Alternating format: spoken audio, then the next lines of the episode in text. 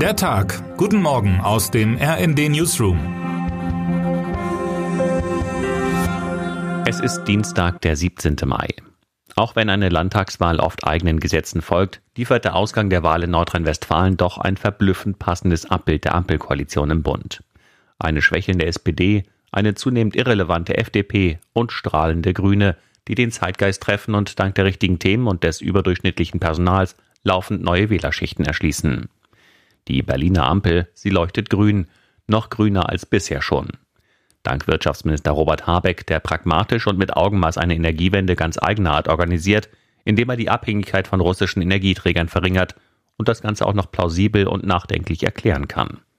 Und dank Außenministerin Annalena Baerbock, die im Gegensatz zu Kanzler Olaf Scholz mit klarer, oft nahezu undiplomatischer Haltung im Konflikt mit Russland auffällt.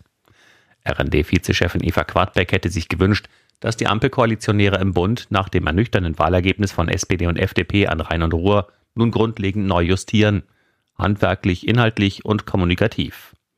Die Ampel benötigt einen Neustart mit Aufbruch in der Wohnungspolitik, echter Verkehrswende statt 9-Euro-Ticket und einem planvollen Umgang mit der Inflation, schreibt sie in ihrem Leitartikel.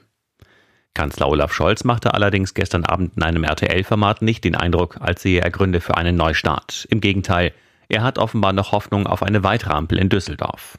Zwar werde Wahlsieger Hendrik Wüst nun zunächst Gespräche führen, allerdings fügte er hinzu, die Parteien, die in Berlin, hier in Deutschland die Bundesregierung stellen, haben eine Mehrheit im Landtag. Vielleicht ergibt sich daraus ja auch was. In der Russland-Krise richtet sich der Fokus zunehmend auch auf andere Länder als die Ukraine. Während die Finnen bereits am Sonntag offiziell ankündigten, einen Antrag zur Aufnahme in die NATO zu stellen, zog die schwedische Ministerpräsidentin Magdalena Andersson gestern nach. Schweden lässt sich am besten innerhalb der NATO verteidigen, sagte Andersson. Leider haben wir keinen Grund zu glauben, dass sich der Trend des russischen Vorgehens in absehbarer Zeit umkehren wird.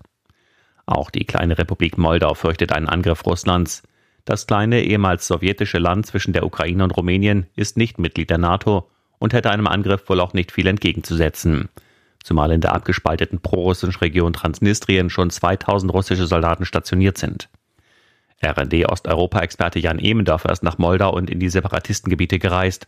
Seine Reportage beschreibt ein Land, das unter den Flüchtlingsströmen aus der Ukraine ächzt und gleichzeitig jeden Tag fürchtet, an dem die russischen Truppen bis in den Südwesten der Ukraine vordringen.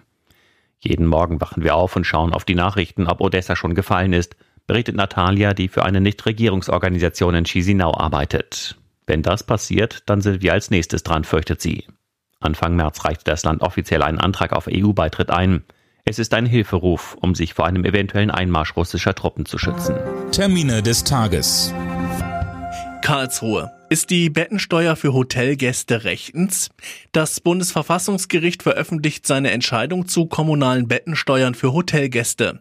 Mehrere Hoteliers haben gegen die Steuern in Hamburg, Bremen, Bremerhaven und Freiburg geklagt. Berlin. Bundesaußenministerin Annalena Baerbock empfängt ihren dänischen Amtskollegen Jeppe Kofod.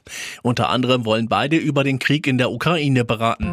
Was heute wichtig wird. Stars, Filme und gesellschaftliche Debatten. Heute beginnen die internationalen Filmfestspiele in Cannes. Das Festival steht in diesem Jahr, wie vieles, im Zeichen des Krieges. RND-Reporter und Kinoexperte Stefan Stosch ist vor Ort. Und damit wünschen wir Ihnen einen guten Start in den Tag. Text Dirk Schmaler, am Mikrofon André Glatzel und Sönke Röhling. Mit rnd.de, der Webseite des Redaktionsnetzwerks Deutschland, halten wir Sie durchgehend auf dem neuesten Stand. Alle Artikel aus diesem Newsletter finden Sie immer auf rnd.de slash der Tag.